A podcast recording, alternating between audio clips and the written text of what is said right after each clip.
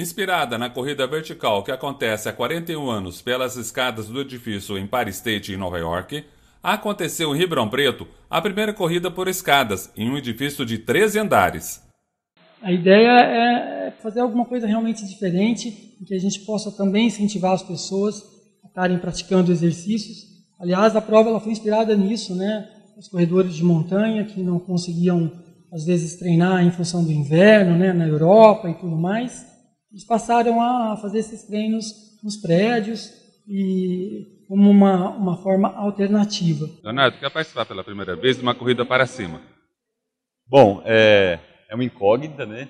A primeira vez que eu corro numa escada, né, uma escadaria.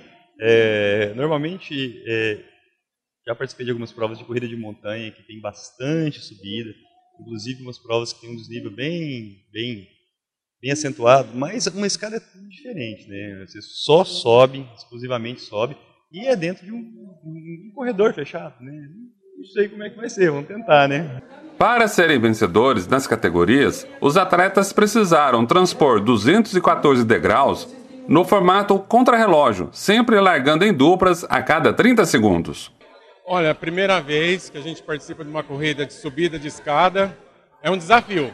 Não é fácil, não. E é isso, é, para mostrar para todos que o importante é fazer para atividade física, que existem outras possibilidades, se não dá para correr na rua, se não dá para ir numa academia. É, o importante é praticar, fazer exercício físico. Tadeu Donizete, para o Ribeirão Web News.